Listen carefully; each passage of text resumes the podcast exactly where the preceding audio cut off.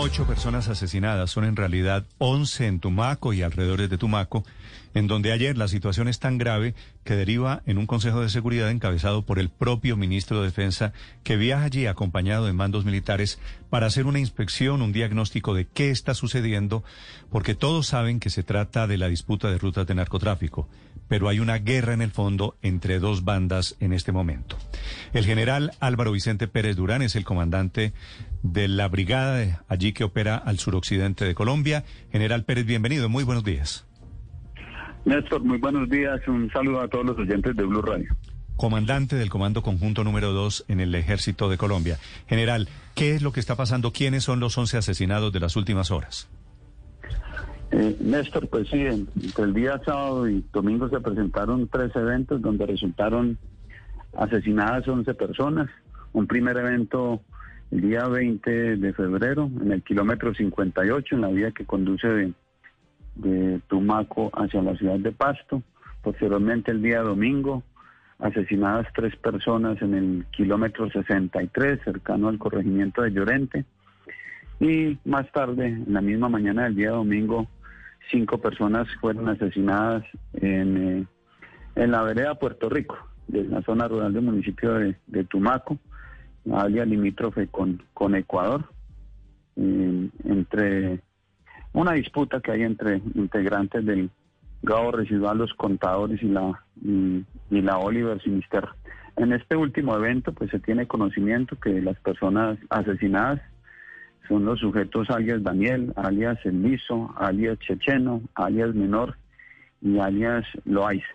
Eh, pues esta situación se da eh, por situaciones de confrontación que se vienen presentando entre estos dos grupos armados organizados por las diferentes rutas del narcotráfico, por el control de las economías ilícitas presentes en los municipios de la costa pacífica nariñense. General, las 11 personas muertas en estos hechos violentos durante este fin de semana cerca de Tumaco, ¿son delincuentes o hay civiles que quedaron en medio de la confrontación?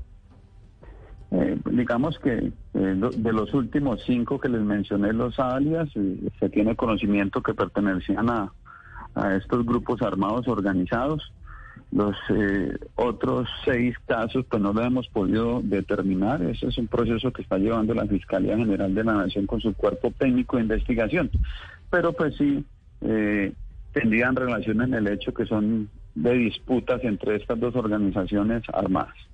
General, ¿y cuál es el grupo organizado que está tratando de tomarse el territorio y si tiene relación con los carteles de México? Eh, digamos que, en, el, en los municipios de la costa pacífica nariñense delinquen varias estructuras, hay una convergencia de grupos armados organizados de diferentes líneas que generan esas disputas territoriales por el control ilícito de los territorios. Mm. En este caso hablamos de dos eh, donde se presentaron los hechos, que es el grupo armado organizado Los Contadores, que su cabecilla salió es Camilo 40, y el grupo organizado residual Oliver Sinisterra, eh, que en su antiguo cabecilla, muy recordado, que fue dado, dado baja en operaciones militares por la fuerza pública, era alias Guacho, que actualmente está eh, en, cabeza de esta estructura el sujeto alias el gringo. Es la confrontación que se ha presentado en estos días entre estas dos estructuras. La responsable eh, de el asesinato de las últimas cinco personas fue el, grupo Los Contadores. En caso, en caso, en cabeza del sujeto alias Uriel, es la información que tenemos hasta el momento que fue el autor material de estos asesinatos. General, como si todo esto fuera poco, anoche comenzó a circular en Tumaco un panfleto amenazante firmado por las disidencias de las FARC en cabeza de Gentil Duarte, anunciando con nombre propio que iban tras la cabeza de los integrantes de la de las disidencias de la Oliver Sinisterra. Ese panfleto fue verificado, es auténtico, llega también como si fuera poco Gentil Duarte a la zona. Bueno, el, panfleto pues está en proceso de verificación en este momento. Se tuvo conocimiento en las horas de la noche de él y estamos verificando la autenticidad. Eh, en, la región, pues hay otros actores armados. Está el bloque occidental Alfonso Cano, ahí está la Franco Benavides, hay integrantes del, del grupo armado organizado ELN. Y dentro de todas estas estructuras, todas están peleando los corredores de movilidad.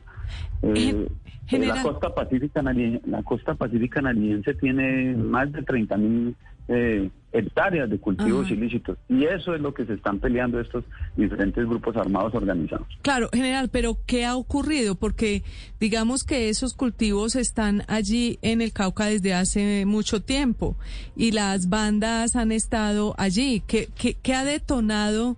Este incremento de la violencia, este incremento de asesinatos en esa zona, ¿qué cambio se ha dado entre esas estructuras delincuenciales? es, la, diversidad de grupos que hay en la región. Son muchos. Tenemos eh, seis, siete grupos diferentes con diferentes eh, eh, líneas de acción y, con diferentes mandos. Y eso ha generado la guerra y la disputa entre esos diferentes grupos. Bloque Occidental Alfonso Cano, tenemos los contadores, tenemos la Oliver Sinistera, tenemos un grupo del Clan del Golfo, que es la Cordillera Azul, tenemos integrantes del Ejército de Liberación Nacional y tenemos la Franco Benavides. Todos estos grupos que delinquen en la costa pacífica canadiense y dedicados a percibir recursos de las rentas ilícitas, en este caso principalmente el narcotráfico y la minería ilegal, se están disputando y se han generado ese, ese, esos problemas de buscar eh, tener el control de esos corredores. Les sobre el río Mira, el río Patía, eh, el Parque Nacional Santianga, que está lleno de muchos afluentes y quieren controlar esas rutas para sacar hacia el Pacífico el producto del narcotráfico y la minería ilegal. Y eso ha generado pues esas disputas. Pero ahí vienen haciéndose operaciones fuertes. Está la operación Atlas, que está realizando fuerza pública con eh, las fuerzas militares y la Policía Nacional y se ha afectado muy significativamente a estos grupos armados. Sí. General, ¿la disputa es por las rutas o por los cultivos? Eh, hay control de cultivos ilícitos y después del control del cultivo ilícito viene el control de las rutas, porque necesitan sacarle el producido de, los diferentes cultivos hacia el mar. ¿Cuántas hectáreas de hoja de coca hay cultivadas hoy cerca de Tumaco? Digamos que el municipio de Tumaco tiene 9.000, 9.600 eh, hectáreas de cultivos ilícitos, pero en la costa pacífica canadiense tenemos un total de casi eh, 35 mil hectáreas. El año pasado la fuerza pública erradicó 14 mil hectáreas en, en estos municipios de la costa pacífica nariñense y este año tenemos... General, contando lo que hay en el negocio del narcotráfico es el general Álvaro Vicente Pérez Durán, comandante del ejército en esa zona del suroccidente de Colombia, el reporte sobre la guerra que se libra allí, una guerra intestina por el control de las rutas del narcotráfico, que es el karma, el lugar común y la maldición para esos efectos allí, hablando de las hectáreas cultivadas y del jugoso negocio que se está moviendo.